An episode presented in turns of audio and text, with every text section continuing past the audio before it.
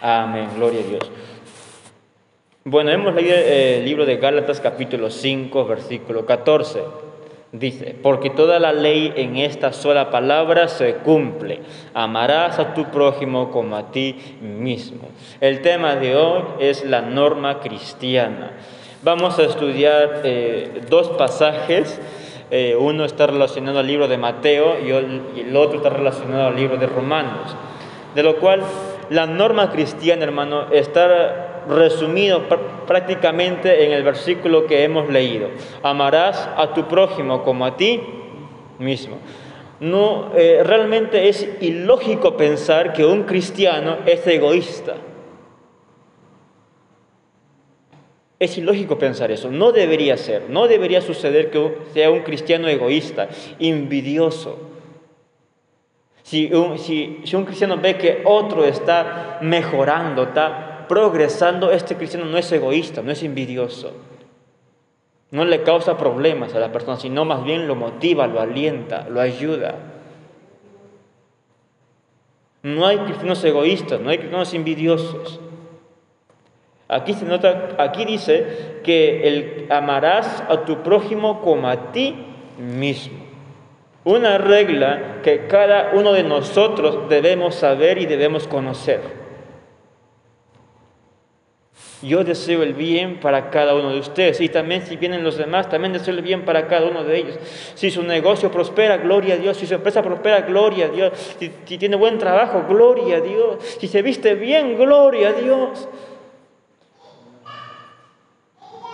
Pero no hay cristianos envidiosos, no hay cristianos egoístas y mucho menos en los hogares tampoco. Amén. Entendiendo esto, vamos al libro de eh, Mateo.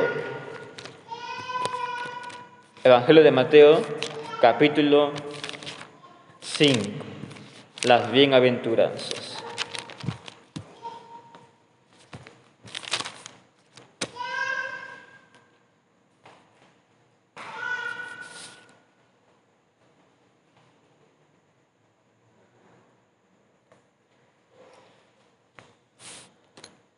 El cristiano, desde el momento que reconoció su pecado, desde el momento que fue bautizado, hasta la vida actual y más adelante, va a estar lleno de características que le reflejan que esa persona es un cristiano, una cristiana. ¿Ya? Vayamos al libro de Mateo capítulo 5, vamos a leer solamente del versículo 3 hacia el versículo 10. 9, perdón, hasta el versículo 9. Bienaventurados los pobres en espíritu, porque de ellos es el reino de los cielos. Bienaventurados los que lloran, porque ellos recibirán consolación. Bienaventurados los mansos, porque ellos recibirán la tierra por heredad. Bienaventurados los que tienen hambre y sed de justicia, porque ellos serán saciados. Bienaventurados los misericordiosos, porque ellos alcanzarán misericordia. Bienaventurados los de limpio corazón, porque ellos verán a Dios. Bienaventurados los pacificadores, porque ellos serán llamados, ¿qué cosa? Hijos de Dios. Descripción de la norma cristiana, versículo 3, que dice, Bienaventurados los pobres en espíritu, porque de ellos es el reino de los cielos. Primera norma, los pobres en espíritu. La pregunta es acá, ¿acá se está refiriendo económicamente? ¿Acá está diciendo económicamente que tienes que ser pobre? No, acá dice, bienaventurados los pobres en espíritu. ¿Qué significa pobre en espíritu? Que tienen necesidad espiritual de Dios. El pecador debe sentir esto para que vaya a Dios, para que se postre delante de Dios, para que se arrepienta. Amén. Entonces, esto es mayormente lo que habla la pobreza espiritual es aquella persona que necesita de Dios, que sabe reconocer que necesita de Dios. Y yo creo que en este lugar, hermano, en esta noche, todos realmente necesitamos de Dios. ¿Y es, necesario ser pobre en espíritu, sí o no? Sí es necesario. Sí es necesario. ¿Por qué? Porque la pobreza espiritual te da a ti hambre y sed de quién? Hambre y sed de Jesucristo, hambre y sed de la palabra de Dios. Uno que se cree autosuficiente, ¿podrá ser un cristiano? Un cristiano necesita de su Dios. No hay un cristiano que sea autosuficiente por sí solo. Porque si fuera autosuficiente, fuera una persona orgullosa. Y a Dios no le agradan los orgullosos. Vayamos al libro de Apocalipsis, capítulo 3.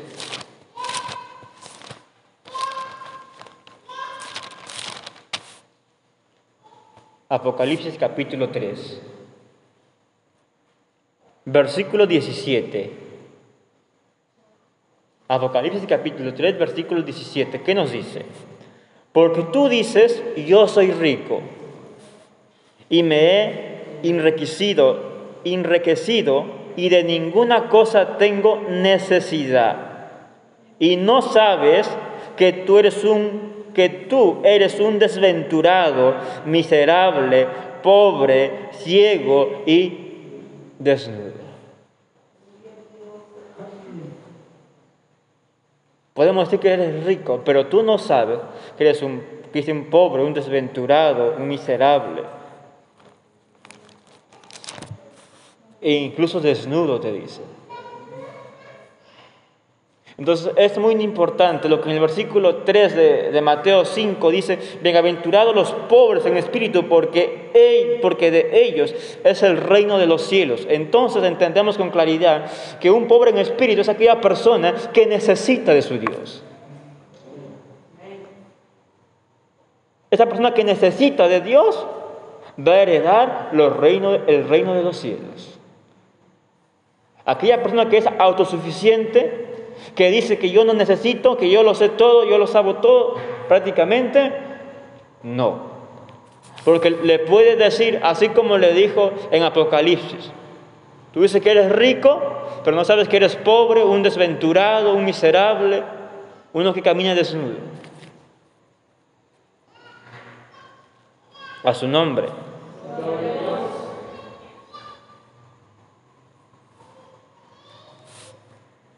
Debemos guardar, hermano, nuestra vida espiritual siempre. Guardarlo. Amén. El siguiente, la siguiente norma, como ustedes pueden llamarlo, hermano, versículo 4, que dice, Bienaventurados los que lloran, porque ellos recibirán consolación. La pregunta es, ¿los que lloran en el mundo recibirán consolación? Y te digo algo, ¿eh? vayamos al libro de Segunda de Corintios. Segunda de Corintios. Segunda de Corintios capítulo 7. Acá te va a dejar claro.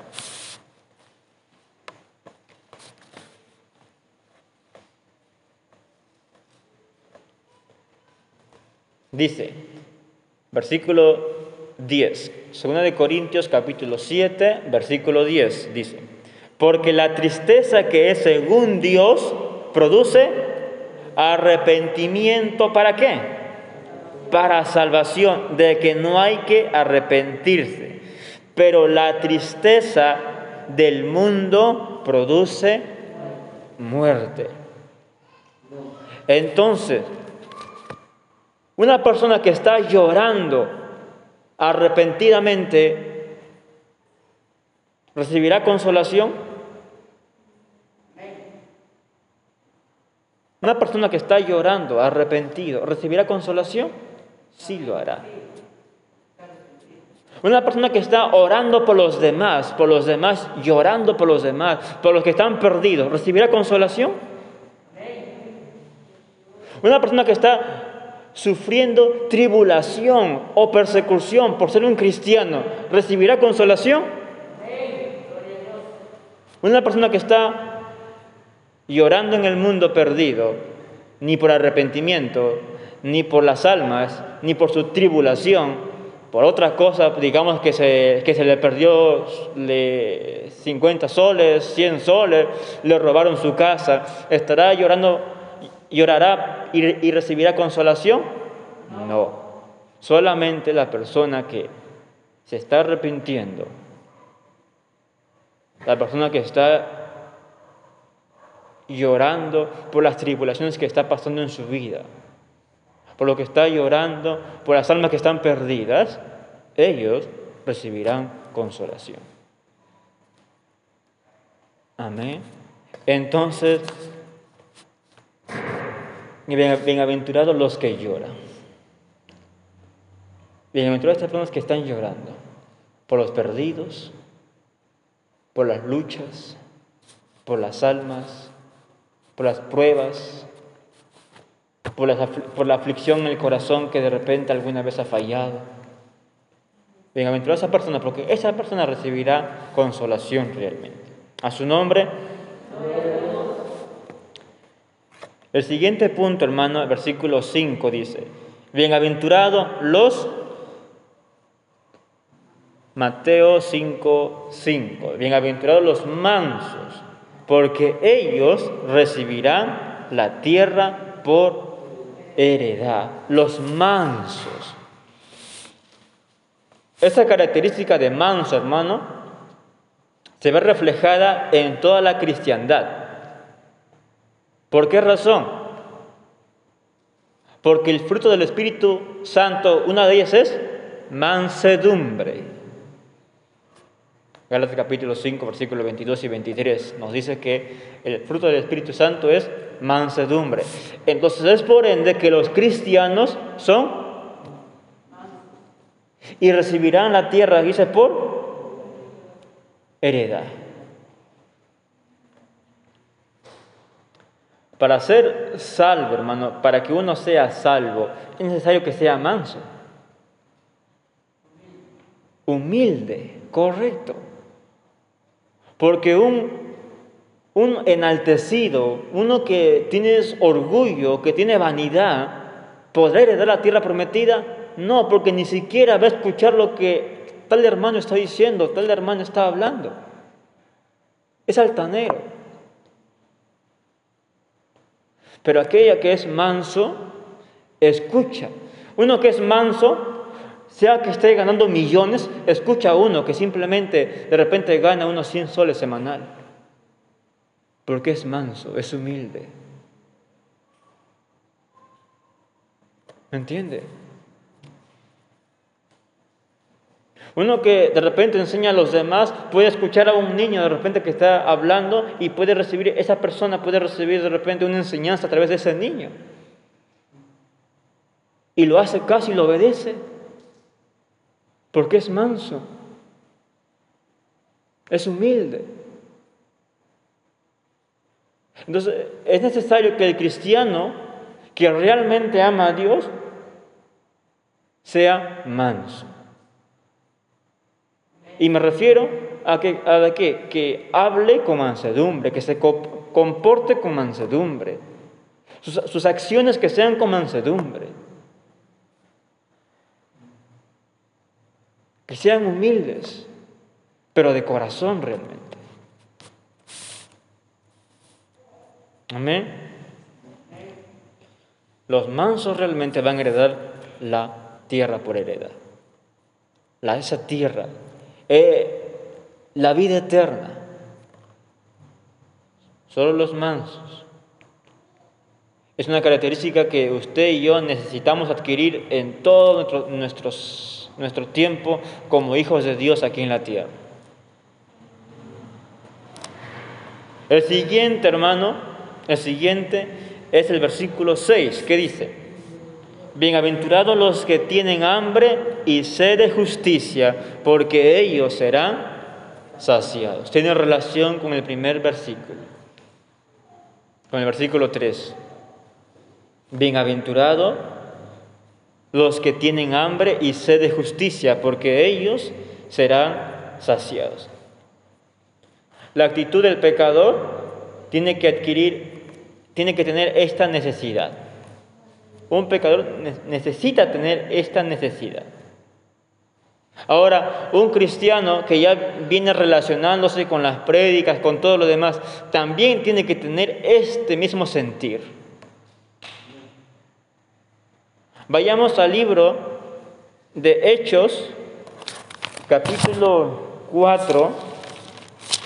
Va a ver un ejemplo usted allí. Capítulo 4, versículo 31.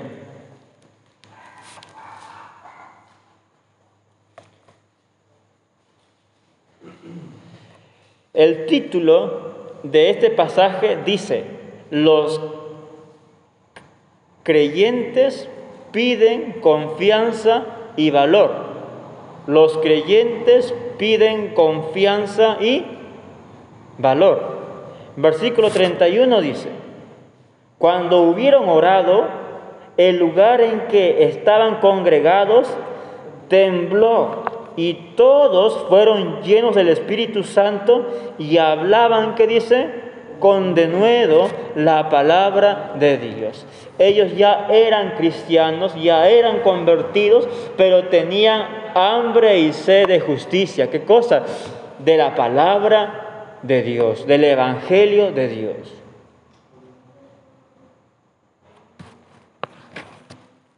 Por eso dice en el versículo 6, bienaventurado los que tienen hambre y sed de justicia, porque ellos serán saciados. Y, estos hombres en el libro de Hechos recibieron el Espíritu Santo una vez más. Porque no se conformaron con lo que tenían. Y dice la palabra de Dios y predicaron con denuedo la palabra. Con denuedo, ¿qué significa? Con valentía.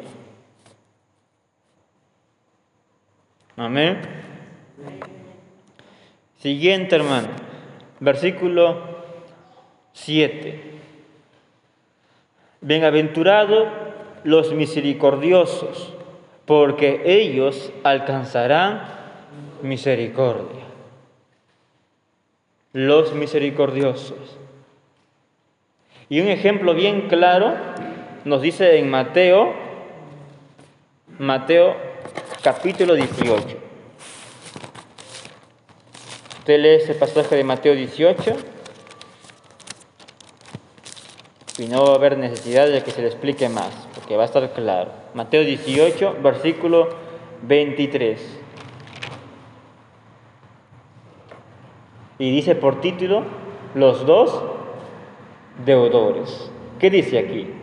Por lo cual el reino de los cielos es semejante a un rey que quiso hacer cuentas con sus siervos y comenzando a hacer cuentas, le fue presentado uno que le debía diez mil talentos.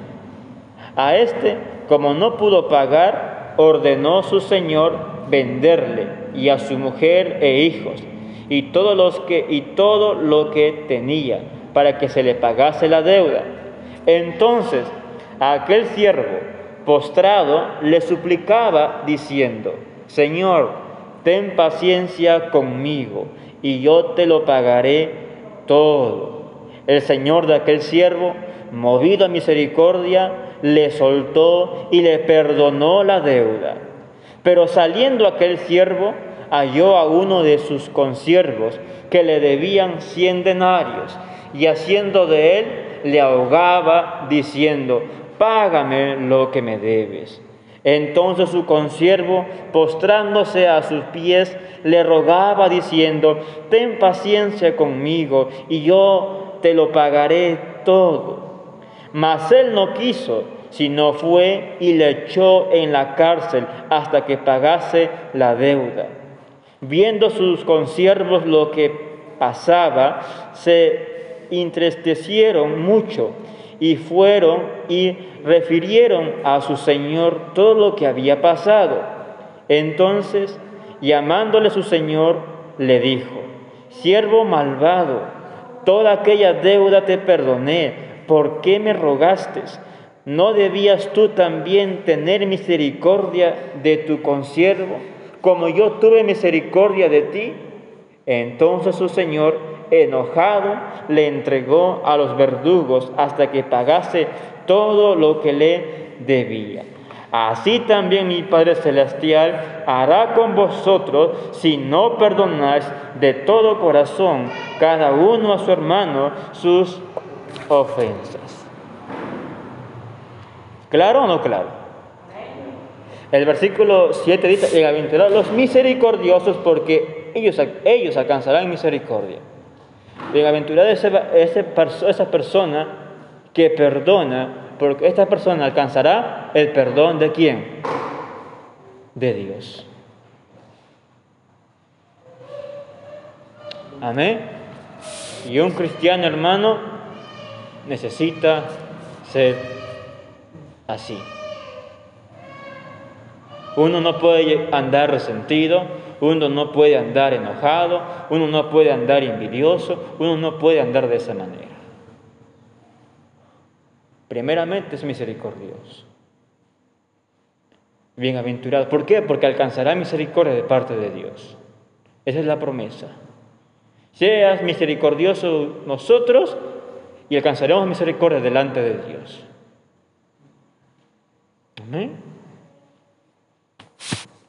Versículo 8. Bienaventurados los de limpio corazón, porque ellos, dice, verán a Dios.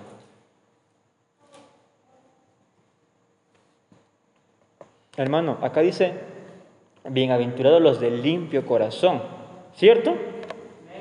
O sea que no solo es palabras y hechos, no solo son palabras y hechos, sino es el corazón. Porque usted puede hablar bonito, yo puedo hablar bonito, mis acciones pueden reflejar bonito también, las tuyas también, pero es el corazón. Bienaventurados los de limpio corazón. ¿No dice aquí los que tienen buenos hechos, buenas palabras, buenas acciones? No, los de limpio corazón. Amén.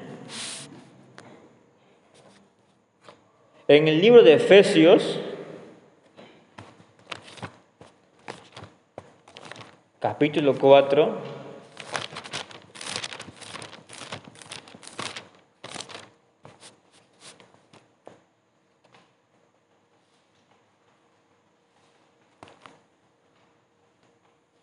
capítulo 4 de Efesios, versículo 24. Capítulo 4, versículo 24. A su nombre. Dice la palabra de Dios, y vestidos del nuevo hombre, creado según Dios, en la justicia y santidad de la verdad. O sea, ¿hay una santidad falsa entonces? Hermano, si aquí está diciendo santidad en la verdad, es porque hay una santidad falsa. Y la santidad falsa es lindas acciones, lindas palabras, un corazón podrido. ¿Me entiende? Y lo que aquí está tratando de decir la palabra de Dios, hermano, es que tengamos una santidad, pero en la verdad. Por eso las bienaventuranzas dicen bienaventurados los de limpio corazón. Porque es necesario que usted y yo, hermano, tengamos un corazón limpio. Ustedes saben que los fariseos, ¿cómo le llamó Jesús?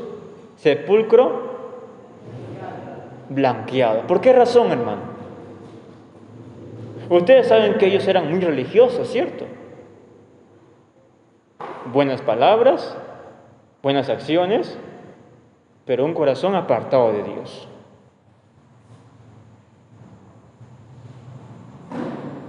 Una santidad falsa.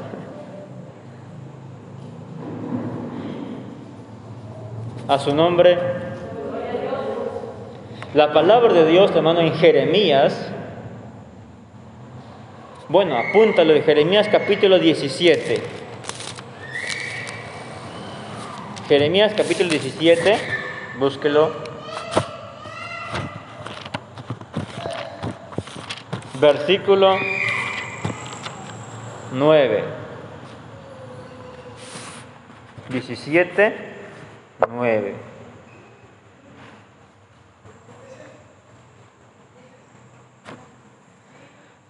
Engañoso es el corazón más que todas las cosas y perverso, ¿quién lo conocerá? Por esa misma razón, Jesucristo enfatiza en el versículo 7 de Mateo 5, bienaventurados los de limpio corazón. Porque ¿quién más va a conocer el corazón del hombre si no es Dios? ¿Quién más va a conocer el corazón de nosotros si es que no es Dios, hermano? ¿Tu papá, tu mamá, tu hermano, el líder, el pastor podrá conocernos? No, solamente Dios me conoce. Entonces realicemos nuestras cosas, pero con un corazón limpio. Amén. En el libro de Primera de Pedro, Primera de Pedro, capítulo 1,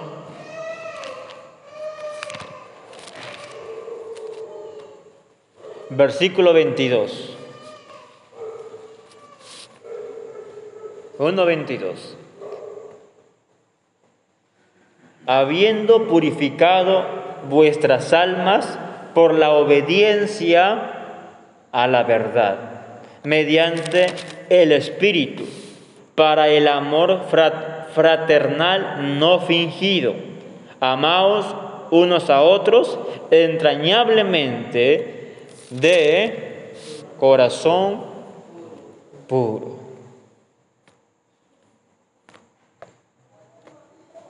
Habiendo purificado vuestros corazones. ¿Quién purificó nuestro corazón, hermano?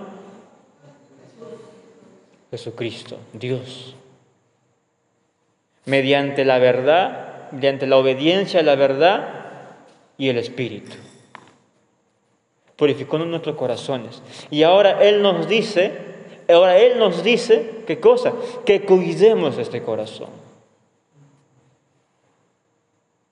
Que cuidemos porque de Él dice, mana la vida en Proverbios. Porque de Él mana la vida. A su nombre. Gloria a Jesucristo. En este versículo 7, perdón, en versículo 8 que hemos visto, dice, porque ellos verán a Dios, hermano, significa en pocas palabras significa, hermano, eh, ver a Dios, dice que es, significa poseer y gozar de Dios. Eso significa. La promesa incluye también la vida eterna donde le veremos tal como Él es. Si usted y yo tenemos un corazón limpio, vamos a verlo a Él cara a cara y vamos a estar con Él según lo que dice en Primera de Juan, capítulo 3, versículo 2. En Primera de Juan, capítulo 3, versículo 2, amados, ahora somos hijos de Dios y aún no se ha manifestado lo que hemos de ser, pero sabemos que cuando Él, Él se manifieste, seremos semejantes a Él, porque le veremos tal como Él es. Pero para estar allí, para ser parte de todo esto, tenemos que tener un corazón limpio. El siguiente punto, hermano. Bienaventurado los pacificadores, porque ellos serán llamados hijos de Dios. Versículo 9. Bienaventurados los pacificadores, porque ellos serán llamados hijos de Dios. La paz de Dios, hermano, reina en el corazón del creyente. La paz de Dios reina en el corazón del creyente. ¿Alguien te podrá robar esa paz, ese gozo?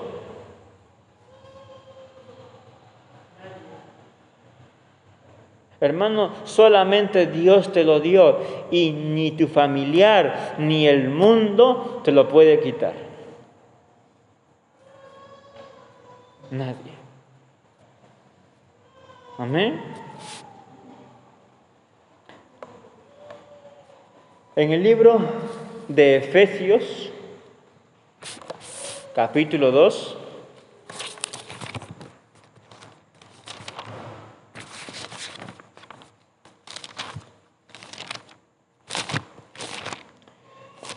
capítulo 2, versículo 14 hasta el versículo 17. Efesios 2, 14 al 17.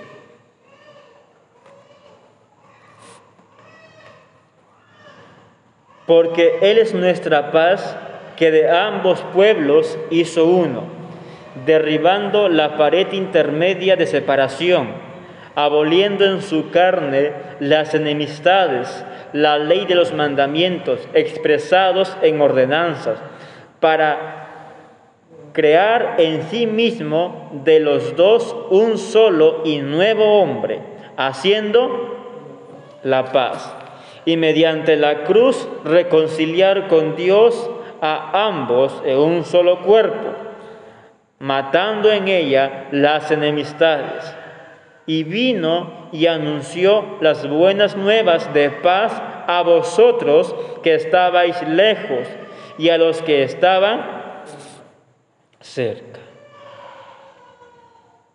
Pacificadores. Primeramente, Jesucristo nos mostró un ejemplo, que Él vino, ¿qué cosa? A quitar ese muro que existía entre Dios y el hombre, ¿cierto? Abolió todo esto, abolió.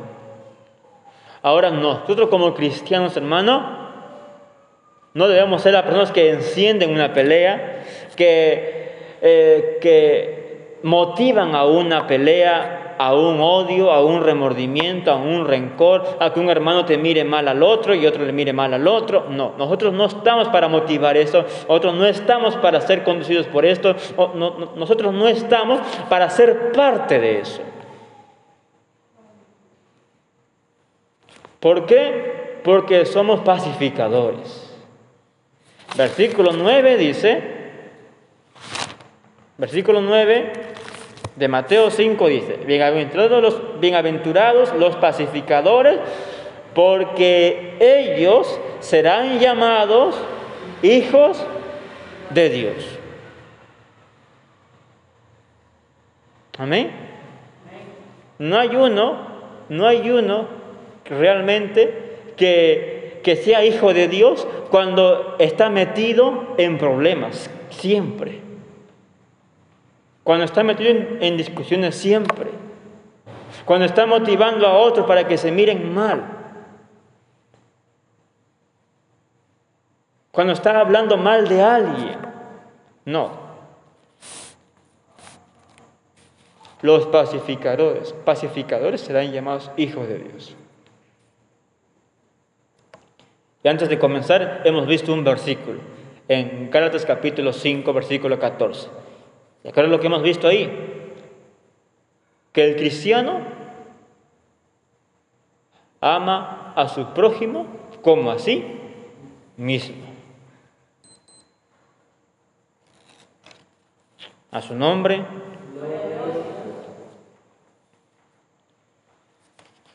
Ahí en este versículo lo apunta también, apunta ahí 2 de Corintios 5, 18 el 20. No vamos a leerlo, pero ahí lo apunta ese versículo. Ese versículo nos habla de la reconciliación, tenemos que reconciliar. Uno es que somos pacificadores, pero otro es que tenemos que reconciliar a los, a los hombres para Dios. En pocas palabras, testificando la palabra de Dios, llevando las buenas nuevas de la palabra de Dios. Amén. A su nombre. Amén, hermanos. Yo creo que sí terminamos, hermano. Son las ocho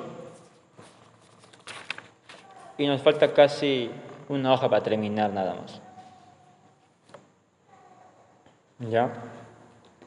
¿Se acuerda que hemos visto eh, la norma, la descripción de la norma cristiana? Era del versículo 5 de, no, de Mateo capítulo 5, versículo 3 al versículo 9.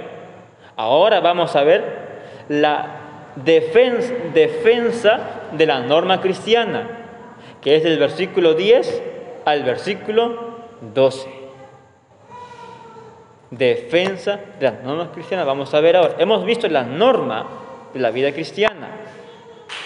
Pero ahora vamos a ver defensa de la norma cristiana. Y Vayamos al versículo 10.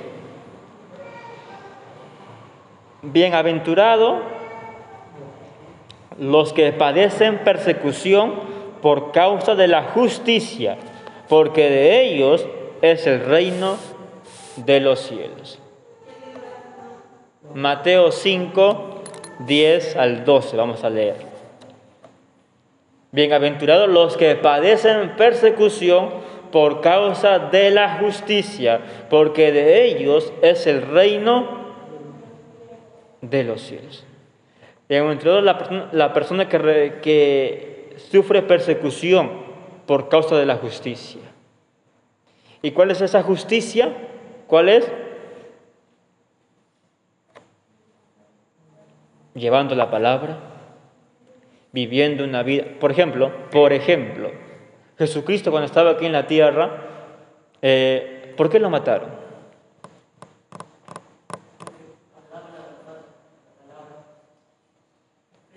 Porque predicaba la palabra y hablaba la verdad. Guste a quien le guste. Y lo primero que no le gustó fue a los fariseos, a los sacerdotes que ellos fueron los que le entregaron a los romanos para que lo crucificasen. Ahora, en cierta ocasión, Pablo dice, me he vuelto vuestro enemigo por deciros la verdad. ¿Cierto? ¿Por qué razón a los apóstoles lo han matado? Porque hablaban la verdad, hacían justicia. Bienaventurado entonces aquella persona que, que practica la justicia, que habla esta verdad y de repente es, sufre persecución, maltratos por esta razón. Bienaventurado esa persona. ¿Por qué? Porque acá dice, porque de ellos es el reino de los cielos. Amén. Hermano, note, no por lo que son fanatismos. Por ejemplo, un fanatismo, por ejemplo, digamos que eh, una corriente ideológica hoy en día se levanta y todos están en la barra, todos están a favor del repente del feminismo o del aborto, están ahí todos en la barra, ahí están en la barra metidos ahí viene el Estado a veces porque son muy violentos, viene el policía, lo maltrata de repente, lo pone en su lugar. No, por eso va a ser bienaventurado, hermano. Acá dice, escuche, hay bienaventuranzas para los que padecen persecución por causa de la justicia. La justicia. No hay promesas para los que padecen persecución por sus propios errores o fanatismo. Si estás siendo movido por ti mismo o por un fanatismo, no tienes recompensa. Pero si estás siendo movido por la justicia, por la verdad de la palabra de Dios, por las buenas nuevas, entonces vas a tener recompensa y promesa. Amén. Versículo 11. Bienaventurados sois cuando por mi causa os vituperen y os persigan y digan toda clase de mal contra, contra vosotros, dice, mintiendo. Bienaventurado aquella persona que le difaman, hablan mentira, hablan todo lo demás. Bienaventurado esa persona, porque solo Dios sabe la verdad y Él lo va a recompensar y Él lo va a bendecir y Él lo va a prosperar. Y hay mucha gente que no hay, no hay que ir muy lejos de repente. Aquí de repente podemos encontrar muchas difamaciones de repente. Pero Dios ha trabajado en cada uno de ellos y ha hecho su obra. Correcto. Amén. Porque la obra que estamos aquí, hermano, no es del pastor, no es del líder, no es de cada uno de ustedes, no, es de Jesucristo. Porque Jesucristo pagó ese precio por ti y por mí. La iglesia no, no es mía ni es tuya. La iglesia es de Jesucristo. Porque Él lo pagó. Versículo 12. Gozaos y alegraos, porque vuestro galardón es grande en los cielos, porque así persiguieron a los profetas que fueron antes de vosotros. El creyente perseguido debe alegrarse porque participa con los profetas en el honor de padecer por el Señor Jesucristo. Gracias a Dios, hermano, que todavía no hay todo esto punto, toda esta persecución, todo esto todavía no hay en dónde? Aquí, en este país. Pero en otros países, lamentablemente, sí lo hay. Tenemos mucho que agradecer a Dios porque en ese país es libre.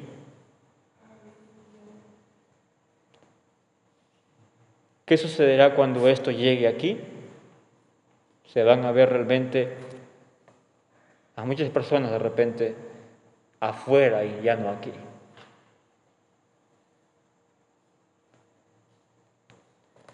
Pero Dios está buscando valientes, amén. Y los valientes estamos aquí. Vayamos al libro de Romanos, capítulo 14. Este es el tercer punto.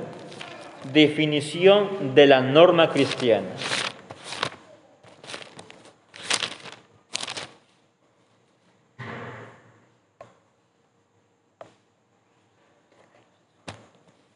Romanos capítulo 14,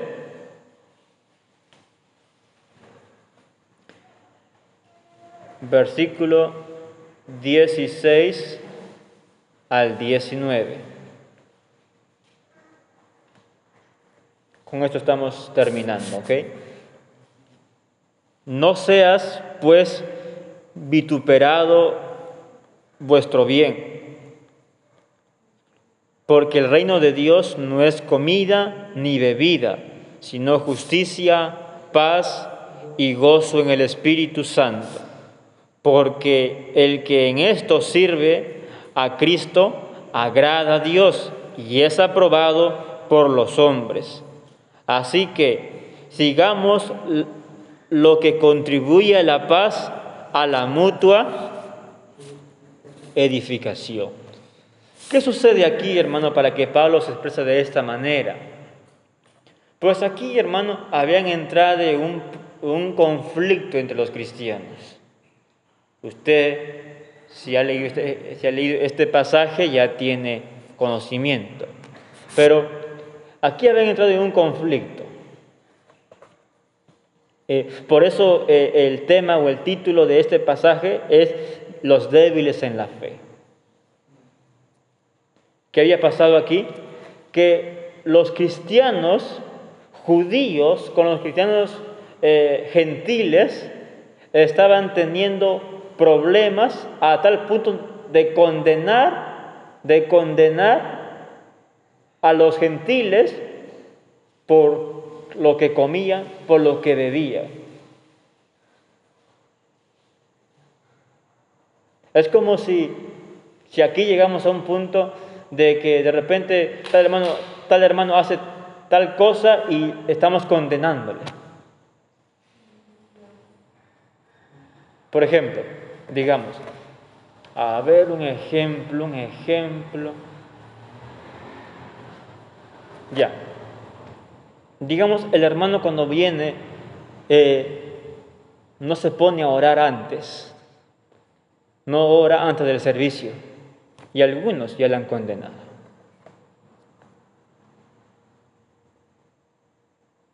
Porque no oró. Y llegó a tiempo nada más el servicio. Y usted no sabe que de repente ese cristiano oró antes de salir de casa. Eso es un ejemplo, hermano. Y de hecho hay muchos más de repente, muy similares a esto o muy diferentes a esto. Pero sucede que esto mismo, algo parecido estaba sucediendo aquí en Roma, que los judíos cristianos estaban condenando a los gentiles.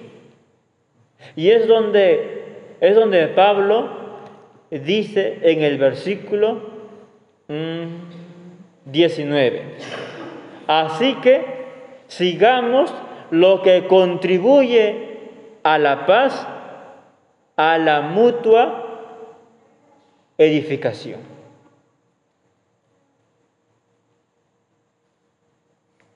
No caigamos en estas condenaciones, sino trabajemos los dos juntos en la, en la paz y en la mutua edificación como cristianos, como iglesia que somos.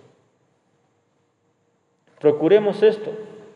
Ahora, si aquí, en este tema que hemos visto hoy día de la vida, la norma cristiana, tenemos que entender entonces lo que hemos visto en, lo, que hemos visto en Mateo capítulo 5, del versículo 3 al versículo 12, y lo que estamos viendo ahorita en este pasaje, que no hay que condenar, sino hay que trabajar para la paz y para la mutua edificación de cada uno de nosotros. Quitemos en esta condenación, quitemos las críticas, quitemos algunas cosas, palabras que no agradan a Dios, que en vez de traer paz, traen de repente división o desánimo. Trabaja más bien por la paz y trabajemos por la mutua edificación de toda la iglesia en general. seamos siempre caritativos y sigamos, hermano, contribuyendo cada día más a la edificación de la iglesia. Se invita a ponerse de pie, hermanos.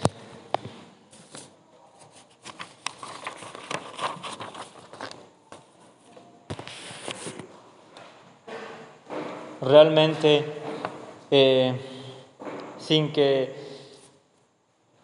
sin pensar, pero creo que Dios ha hablado a cada corazón eh, en gran parte. De repente ha tocado carne, tal vez, solamente Dios sabe. Vamos a, a orar. Gracias Jesús por tu misericordia, Señor, por tu grande amor, Padre maravilloso. Reconocemos que sin ti, Jesucristo, nada podemos hacer. Te pedimos en tu nombre precioso, en tu nombre maravilloso, Señor, que tú hagas tu obra en cada familia, hagas tu obra en cada vida, Padre Santo, en cada hermano y hermana que se encuentra en este lugar. Que tú lo guías, Señor, con tu presencia, que tú lo dirijas, Padre Santo, con tu Espíritu Santo. Fortalece, Padre maravilloso, a cada vida que se encuentra en este lugar. Fortalece a cada hermano y hermana que se encuentra en este lugar. Levántalo, Señor, para tu gloria. Levántalo, Señor, para tu honra. Reconocemos que estamos aprendiendo cada día más de ti, Padre maravilloso. Te pedimos perdón, Padre Santo, la gloria, por cualquier falta, por cualquier error que hayamos cometido, que hayamos hecho sin saber, sin conocer, Padre Santo. Te pido en tu nombre santo que tú hagas tu obra en este lugar, hagas tu obra en cada corazón, en cada persona, en cada vida, que levantes para tu iglesia, que levantes a tu iglesia, que restaures y renueves a tu iglesia, Señor, para tu gloria, Señor, para tu honra, Padre bendito. Toma todo el control de cada corazón, toma todo el control de cada familia, toma el control de cada padre, de cada madre, de cada joven, de cada adolescente, Padre maravilloso. Levántalo, Señor, para tu gloria, levántalo, Señor, para tu honra. Oh Espíritu Santo de Dios, llena cada vida, Señor, llena cada corazón, Jesucristo. Fortalece cada corazón, fortalece cada vida. Toma con tu mano poderosa la vida de cada hermano que se encuentra en este lugar. Toma con tu mano preciosa a cada mano que se encuentra en este lugar, a cada hermano que se encuentra en este lugar. Levántalos para tu gloria, levántalos, Señor, para tu honra. Oh maravilloso Jesucristo, oh poderoso Padre Santo, haz tu obra en este lugar. Muévete, Jesucristo, con libertad sobre cada familia, sobre cada corazón, sobre cada vida. Quita todo desánimo, quita todo desaliento, Padre Santo, la gloria. Fortalece cada corazón, fortalece cada vida, Padre maravilloso. La gloria, Señor, la honra, Padre Santo, para tu nombre bendito, para tu nombre poderoso, Padre maravilloso. Oh Jesucristo de la gloria, haz tu obra, Señor. Haz tu obra, Padre Santo.